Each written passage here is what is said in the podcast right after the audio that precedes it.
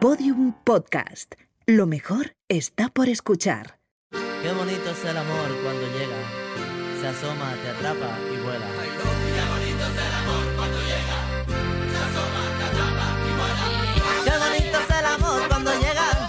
Qué bonito es el amor cuando llega, si lo dejan vivir. Pero mirando atrás en la historia, mirando el mundo de hoy, qué pocas veces vuela. El amor suena a fiesta en esta rumba de la pegatina, pero la realidad puede ser muy distinta. Muchos amores fueron prohibidos, otros acabaron en la cárcel, en el destierro, en el asesinato. ¿Y cuántos amores se siguen escondiendo hoy? Qué bonito es el amor entre mujeres y cuántos insultos y desprecios ha tenido que aguantar.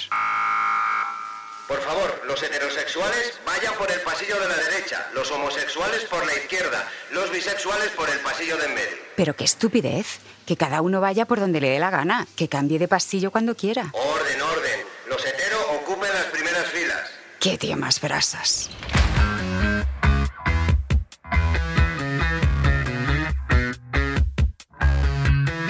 Puedes tener más o menos amantes, más o menos sex, pero lo que tienes hasta saciarte son palabras. Desde el primer pensamiento cuando amanece hasta el último antes de dormir. Me llamo Marabad y soy periodista. Llevo mucho tiempo estudiando las palabras y no tengo ninguna duda de que la vida de una palabra es tan alucinante como la vida de una persona.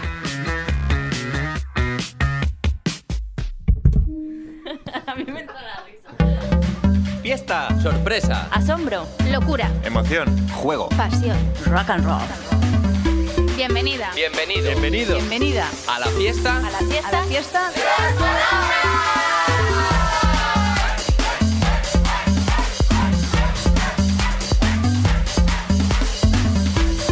Un podcast de Marabad. ¿Qué coño es esto? Capítulo 3. Lesbiana.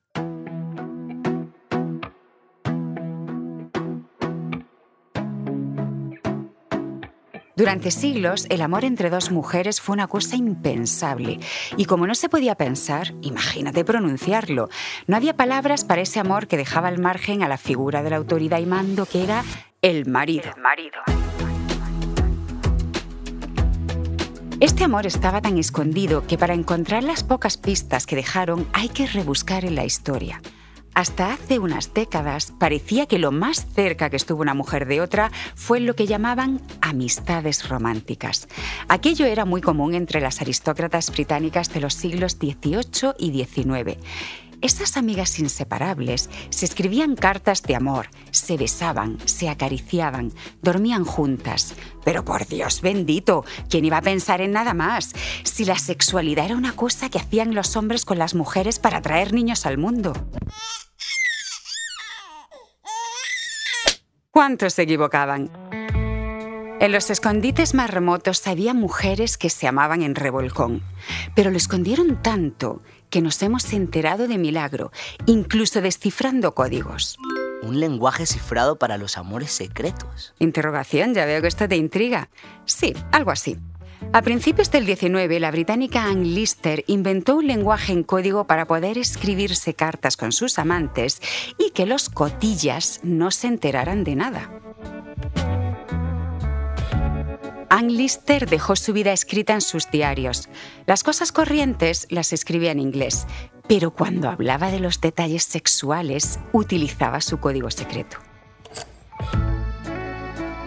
Lister cogió letras, números y símbolos del griego y también inventó algunos signos suyos. No quería que los fisgones descubriesen su vida íntima, pero dos siglos después los podemos leer. Una investigadora descubrió que Lister escribía la palabra kiss Beso en inglés. para decir en realidad sexo. Escribía una Q con una especie de rizo para evocar una escena sexual y escribía una X en los márgenes del texto para los orgasmos. Ese lenguaje era solo de Anne Lister, pero conforme avanzó el siglo XIX, apareció otro lenguaje que ya entendían todas estas mujeres, el lenguaje de las flores. A falta de palabras, se regalaban violetas. Ponían violetas en su ropa, en el pelo, en un jarrón, y escogieron la flor de la violeta en recuerdo de una mujer de hace mucho tiempo, Safo.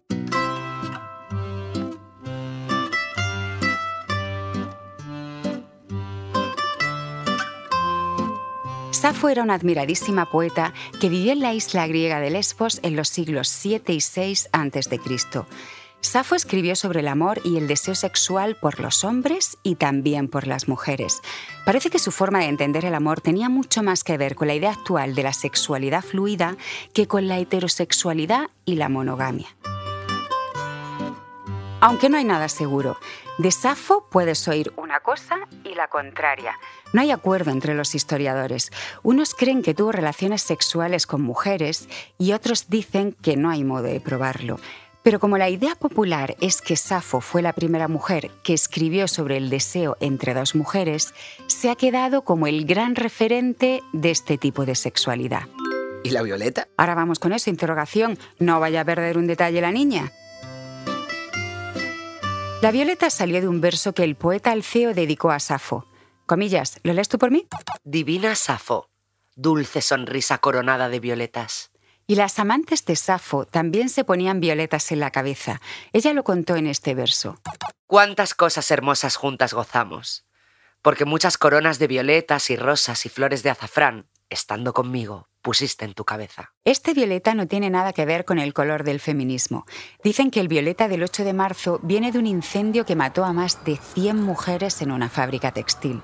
O podría venir también del color que eligieron las sufragistas británicas cuando salieron a la calle a reclamar el derecho al voto.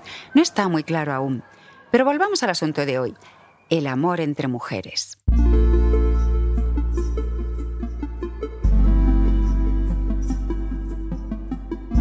A finales del 18 apareció una voz nueva en inglés, Safism.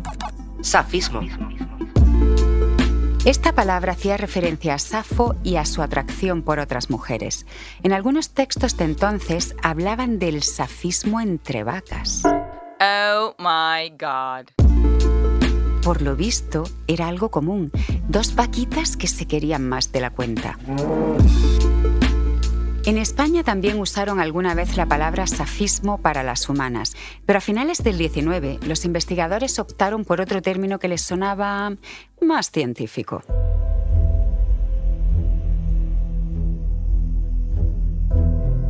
Todavía pesaba horrores esa moral que predicaba una sociedad formada por hombres que llevaban los pantalones y mujeres que hacían la colada.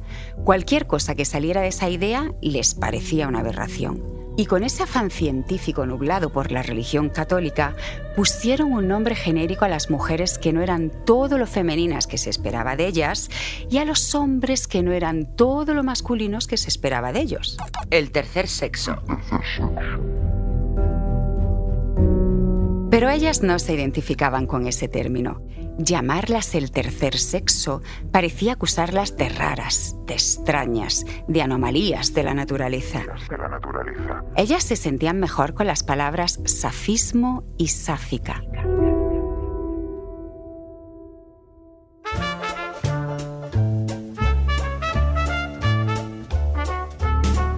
En los años 30, en Madrid, un grupo de mujeres formaron el Círculo Sáfico. Ellas mismas fueron las que se pusieron ese nombre. Y qué pedazo de mujeres eran. Eran muchas de las grandes intelectuales y artistas del país que se habían conocido en el famoso Liceo Un Club Femenino que dirigía María de Maeztu. La Segunda República Española trajo unas libertades impensables para las mujeres. Por fin podían tener una vida que no fuera casarse, parir, cocinar y aguantar lo que le echaran. Muchas mujeres estudiaron y empezaron a trabajar y por fin otras, muy pocas, se atrevieron a amar con libertad, a hacer su santa voluntad, como cantaba Concha Piquer. Quiero amar con libertad porque nací mujer para tener y hacer mi santa voluntad. Amar. Y qué mal le sentaba al mundo esta libertad. Yo tengo una cita que lo muestra. Está en una novela de Pío Baroja de 1936 que se titula El cura de Monleón. Dice, era una muchacha consentida, histérica, erótica, con tendencias al safismo. Sin duda, en el colegio había adquirido estas inclinaciones o eran en ella constitucionales.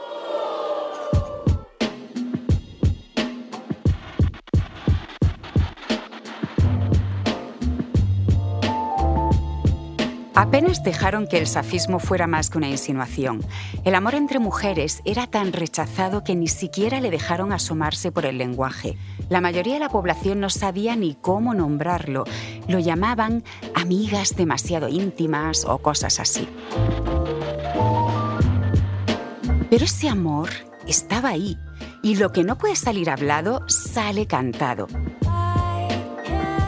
Se envuelve en arte y melodías y pa'lante. La historiadora del arte, Lidia García, conoce la copla y las copleras como nadie en el mundo. Sí, yo creo que para hablar de, lesbianismo en esa, en esa época y en la copla en particular, se, se utilizaba mucho lo, contrario de las palabras, ¿no? El silencio. Precisamente creo que esta, estas maneras de amar, estas maneras de sentir y al final estas maneras de ser, muchas veces solo tenían espacio en las cosas que realmente se dejaban de decir.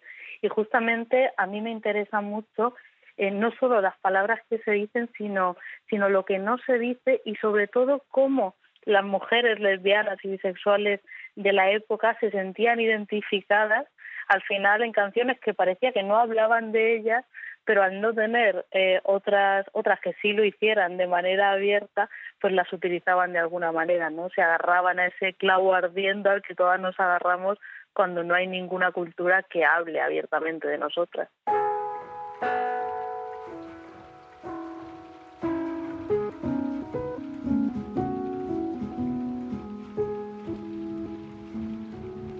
La escenógrafa Victorina Durán fue una de las mujeres que en los años 30 se atrevía a decir que no le gustaban los hombres.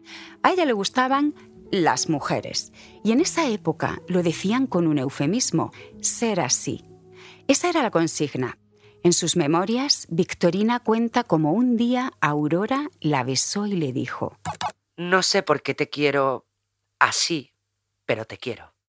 Cuenta también que otra mujer escribió en una carta, como no quiero razonamientos, solo te pido que no pienses tú, que me quieras así, con toda naturalidad, sin creer que es pecado el amor sea como fuere. Ellas empleaban el eufemismo ser así para decir que eran sáficas.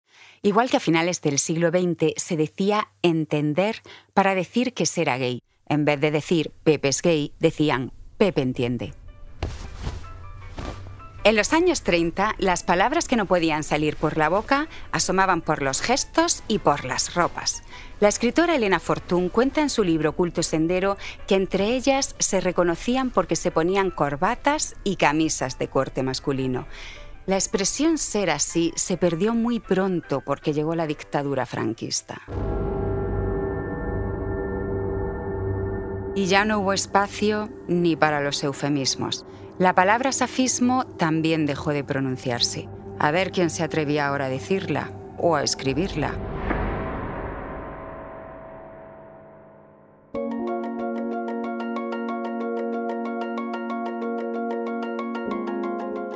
A partir de los años 60 y sobre todo de los 90, apareció de nuevo la palabra safismo. Qué poca atención le prestan los diccionarios. El María Moliner no la menciona ni tampoco la palabra sáfica. ¿Por qué este diccionario no incluye una voz tan consolidada que se ha dicho y se ha escrito tantísimas veces? El diccionario de la Academia no dedica una línea a explicar el significado de safismo. La entrada de esta palabra dirige a lesbianismo. El autocorrector de Google ni se entera de lo que hablamos, marca la palabra en azul y sugiere cambiarla a sadismo. Y el autocorrector de WhatsApp la cambia a sexismo. Qué poco se conoce aún esta palabra. Comillas, búscame a alguien que nos hable un poco de ella. Javier López Facal es doctor en filología griega y fue profesor de investigación del Consejo Superior de Investigaciones Científicas. Es uno de los redactores del Diccionario Griego-Español. La palabra safismo no es una palabra griega, a pesar de que está hecho con un sufijo griego, ismo, y un nombre propio griego, safo, ¿no? Safismo, porque es cuando uno realmente se realiza a sí mismo. Ahora bien, en los diccionarios que utilizamos, que son lógicamente diccionarios modernos, en la palabra safismo, cuando aparece, que aparece muy pocas veces, aparece en el mejor de los casos referido a lesbianismo, amor entre mujeres.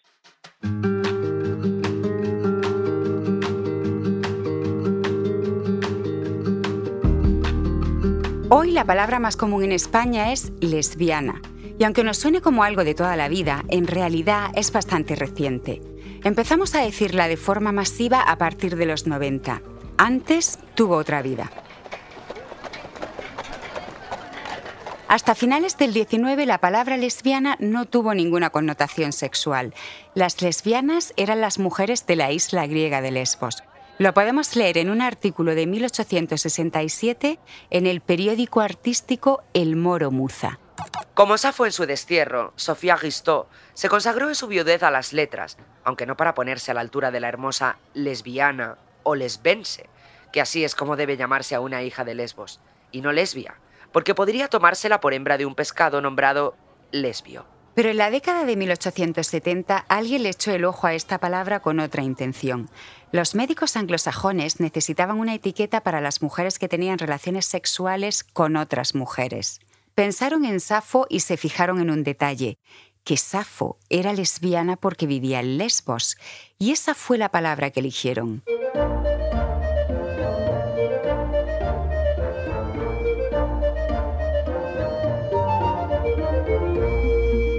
Esos estudios de finales del 19 inauguraron una nueva forma de catalogar a las personas por su sexualidad. Ahora lo vemos como algo normal, pero en la historia de la humanidad era algo radicalmente nuevo. Radicalmente nuevo. Antes clasificaban a la gente en hombres y mujeres, ricos y pobres, amos y criados. A partir del 19 añadieron nuevas etiquetas en función de sus gustos sexuales y los ingleses acuñaron los términos homosexual y heterosexual. Estas dos palabras tardaron un tiempo en expandirse a otros idiomas. En el diccionario de la Academia entraron en 1992. Pero ahora las conoce todo el mundo y tienen un peso enorme en nuestra cultura.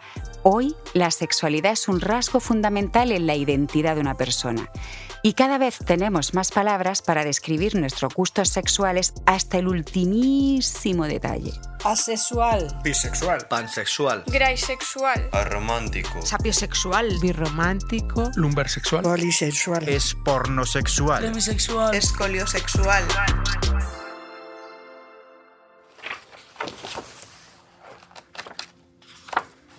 Las primeras huellas de la palabra lesbiana en su significado sexual lo encontramos en las obras poéticas que escribió el académico Víctor Balaguer en 1880, pero era una auténtica rareza verla escrita con ese sentido en un libro en español.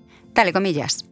No tardó Safo en faltarle a su esposo, huyendo de su casa para entregarse a la vida voluptuosa y disipada de las etáreas o mujeres públicas de Lesbos. Safo fue no solo etárea, sino lesbiana, en toda la extensión de esa palabra. Decía Luciano, no son los hombres los que hacen el amor a las lesbianas. Efectivamente, la palabra lesbiana y el verbo amar a la lesbiana quedaron en la lengua griega como testimonios irrecusables de la espantosa disolución que reinaba en las costumbres de Lesbos. ¿Qué película se hizo aquí Víctor Balaguer? Que si prostituta, que si las mujeres enloquecidas de Lesbos. Este académico de la Real Academia Española y de la Real Academia de la Historia llegó a hacer un verbo con todas estas palabras. Amar a la lesbiana. Y eso sí que es un hallazgo, un verbo de cuatro palabras con su complemento y todo. Balaguer escribió en cursiva el verbo amar a la lesbiana. La palabra lesbiana fue apareciendo después aquí y allá, por ahí perdida en algún libro. La encontramos de nuevo en una novela de 1923, La Quinta de Palmira, de Ramón Gómez de la Serna. Más de 30 años después, en 1958, Carmen Martín Gaite se atrevió a hablar de este asunto en plena dictadura franquista.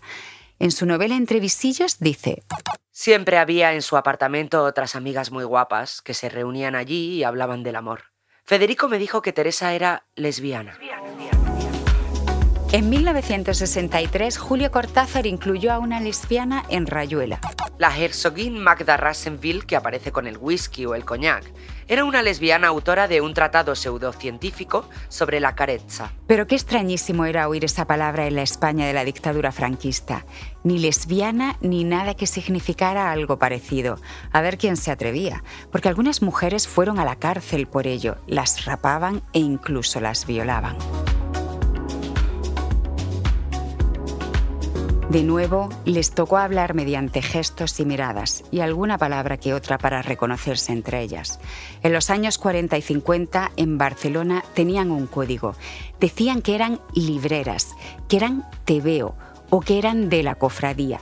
Y para hablar de la homosexualidad en general, decían ser del asunto, igual que antes decían ser así y después entender.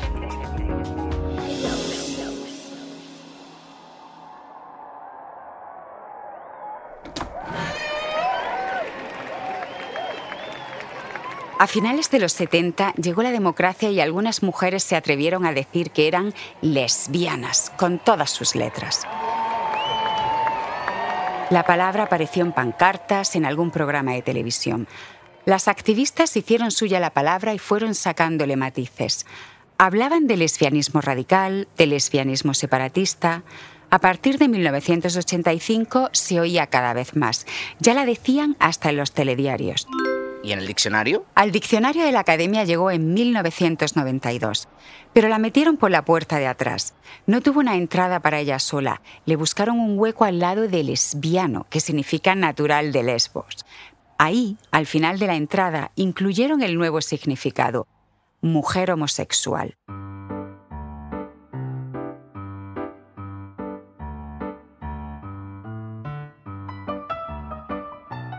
Hace un siglo, Virginia Woolf decía que las escritoras necesitaban tener una habitación propia. Hoy, la palabra lesbiana también necesita su entrada propia.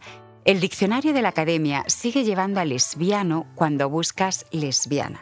Y en el María Moliner sigue sin tener su entrada, solo aparece como significado de estas otras palabras. Chachapera. Homosexual. Marimacho. Tiorro. Tortillera. Tribada. LGTB.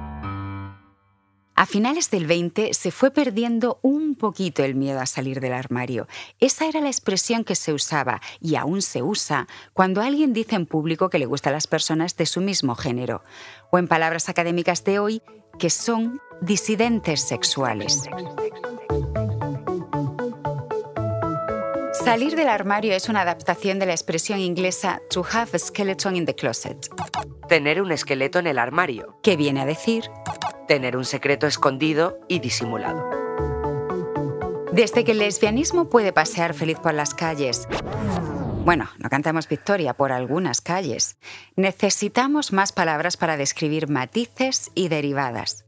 En el diccionario gay lésbico de Félix Rodríguez hay 45 voces relacionadas con lesbiana. Lesbi. Lesbiandad. Lesbianeo. Lesbifobia. Lesfofilia. Lesbigay. Lesbofeminista. Lesbochic. La academia resuelve la palabra lesbiana en dos patadas.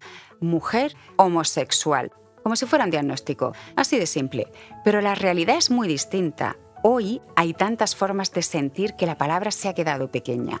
Algunas se siguen sintiendo bien con esa etiqueta, a otras les molesta y prefieren llamarse a sí mismas boyera. Lo explica Rebe Campos, filóloga y especialista en estudios de género y sexualidad. La palabra boyera se diferencia de lesbiana, al menos desde mi punto de vista y como yo lo he vivido con mis compañeras, porque deja de ser solo, digamos, una sexualidad o un deseo hacia las mujeres y se toma como una identidad atravesada por otras realidades, como por ejemplo es la clase social, ¿no?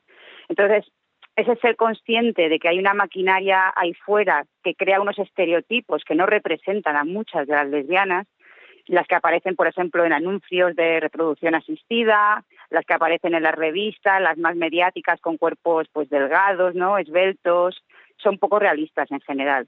Entonces, eh, fuera de los estereotipos mediáticos, digamos, o más mainstream, más conocidos, es donde encontramos también lesbianas que viven su sexualidad atravesada por la precariedad, por la regularización de los papeles, por el racismo, la xenofobia. Entonces, eh, esa palabra, la palabra lesbiana, que antes representaba toda la totalidad, digamos, de la experiencia lésbica, ahora se ve puesta un poquito en cuestionamiento por esa realidad de las bolleras, digamos, más cercanas a la calle y al activismo, que sería un poco la diferencia, digamos, la diferencia más social o de conciencia de clase que atraviesa, ¿no? Es como dar un paso más en ese atravesamiento de la realidad cotidiana, que ya no solamente es vivir tu sexualidad, que te gustan las mujeres, sino también vivirlo desde una conciencia un poco más eh, social, digamos.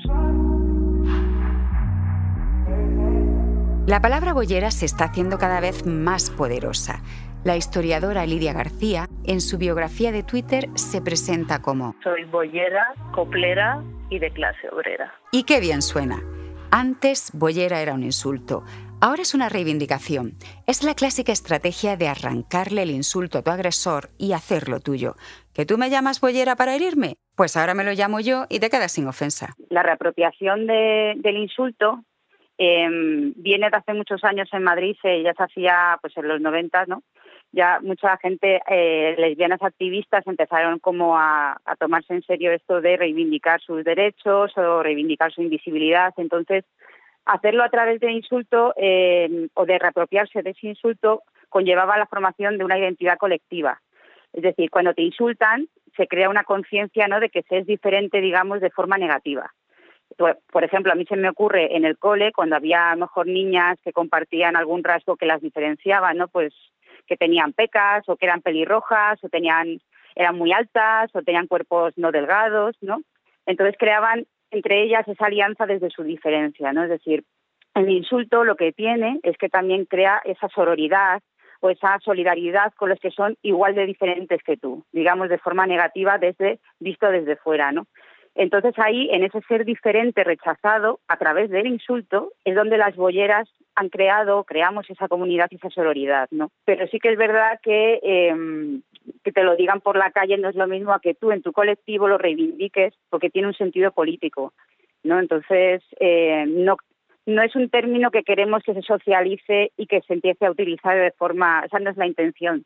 Realmente la intención es, oye, esto nos lo llaman y nosotras lo somos políticamente, es decir, lo reivindicamos políticamente, pero no, no lo normalizamos, digamos, hacia nosotras, ¿no? Cuando se nos lanza de forma agresiva, digamos. Eh, yo no suelo salir del armario como bollera a no ser que yo sepa que la gente que me rodea entiende por qué lo hago.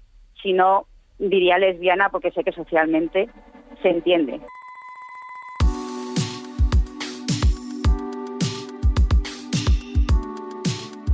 También hay personas que no se identifican ni con la palabra lesbiana ni la palabra bollera y prefieren llamarse sáficas la misma voz que eligieron muchas mujeres de los años 30.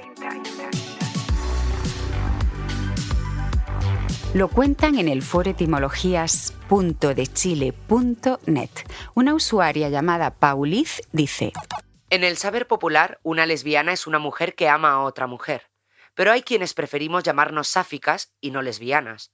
Sáfica y amor sáfico se refiere a todos los vínculos y prácticas sexuales, amatorias y afectivas, no solo entre mujeres, sino también entre personas feminizadas o personas cuya identidad es asimilada como tal. También describe las relaciones entre mujeres que no son necesariamente lesbianas, pero que están con otras mujeres, como la relación de una mujer lesbiana con una mujer bisexual, la relación de una mujer bisexual y una sexual, etcétera, etcétera. No queda ahí la cosa. También hay recelos con la palabra lesbianismo por el pozo ideológico que arrastra del pasado. La magíster en lingüística aplicada, Quiteria Franco, cree que es más apropiado utilizar la palabra lesbiandad. ¿Por qué? Por eh, la connotación negativa que tienen. Y, y, eh, obviamente también me pareció la palabra lesbianismo. Y sin embargo no había ningún tipo de rechazo hacia la palabra a pesar de tener la misma, la misma terminación y la misma connotación negativa. Y, y entre la investigación me encontré, me encontré con, el, con la página web o un blog de una agrupación paraguaya que se llama Aireana. Y ellas hacían una propuesta de eh, hablar sobre lesbiandad en lugar del lesbianismo. A mí me encantó y desde ese entonces en los talleres que dicto y en las charlas que doy, siempre sugiero entre las chicas lesbianas que están presentes que hablemos de lesbiandad en lugar del lesbianismo. Y además eh, se busca eh, crear un juego de palabras con esa famosa consigna de la Revolución Francesa, libertad, igualdad y fraternidad. Y al, mismo tiempo la palabra lesbiandad suena a más alegría, es alegre, le, da un, toque divertido de, cambiar esa tragedia de lo que significaba antes ser lesbiana a algo mucho más eh, alegre, sonoro. Y además una cosa que yo le agrego es que cambiar esa percepción que hay de la mujer lesbiana, eh, no solamente por parte de la sociedad, sino también entre nosotras las mismas mujeres lesbianas, es que cada una de nosotras se vea, se sienta y se asuma como ciudadana, que entre nosotras también comencemos a vernos como hermanas, como solidarias y no como enemigas o rivales, ¿no? Y que nuestras relaciones amorosas no sean una réplica de, de las relaciones heterosexuales que, que algunas son maravillosas, pero que hay otras también que pueden ser muy tóxicas. Entonces, es de, de construir esa, esas relaciones que, que de entrada ya son transgresoras socialmente, a que sean como mujeres alejadas de la violencia, de la dominación, el control y todos esos vicios que nos hacen mucho daño dentro de nuestras relaciones.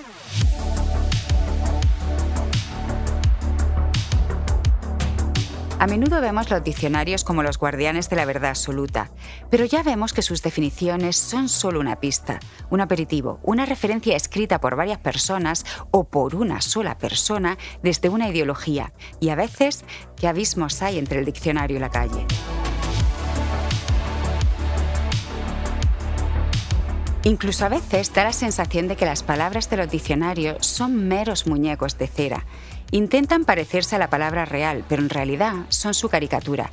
Están muertas, disecadas, más secas que la mojama. Las palabras, donde viven y donde son útiles, es en la calle.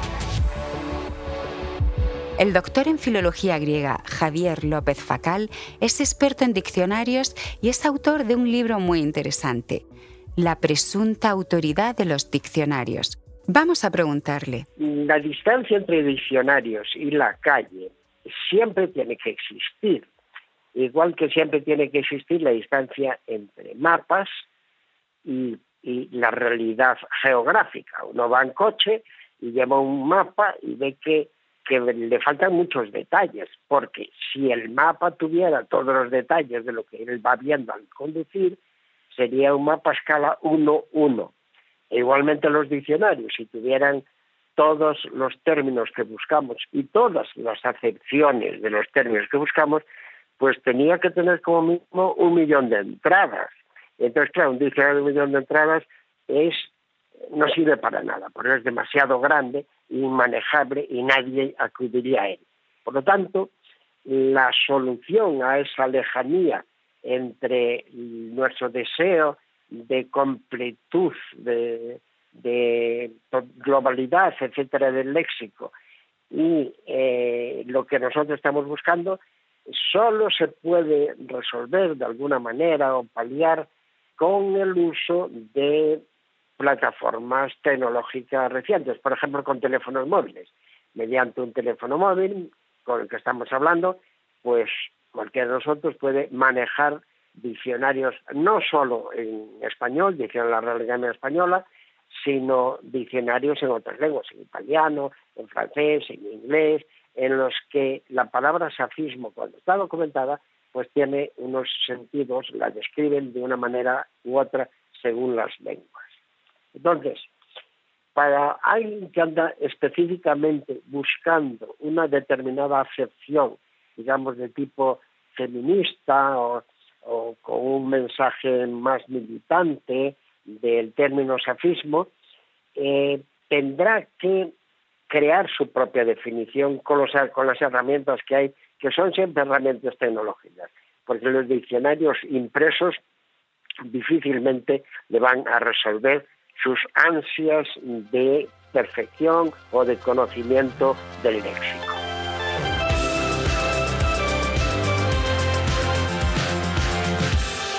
El vocabulario del amor entre mujeres está en plena construcción.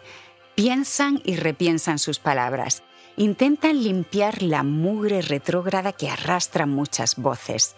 Esta necesidad de un vocabulario sáfico, boyero, lésbico, de la lesbiandad, es un reflejo de un tiempo en el que las mujeres ya están hartas de silencios y escondites. No basta con decirlo, hasta se canta. Así lo hace Aquelarre en su canción No somos amigas.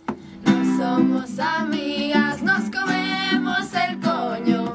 Ya, ya, por favor, acéptalo.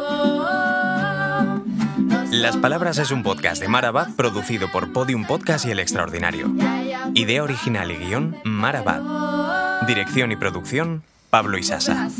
Producción ejecutiva, María Jesús Espinosa de los Monteros. Diseño sonoro, Andreu Quesada. Técnica de grabación, Marisa Pérez. Locución, Ana Alonso, Paco Soto, Sergi Palau y Fernando Coronado. ¿Pero qué gentuza? ¿No me han llamado para este episodio? ¿Pero cómo pueden hablar de las nuevas identidades sin las robas? Si yo soy la única que puede incluir todos los géneros y todas las identidades y todas las sexualidades en una sola palabra.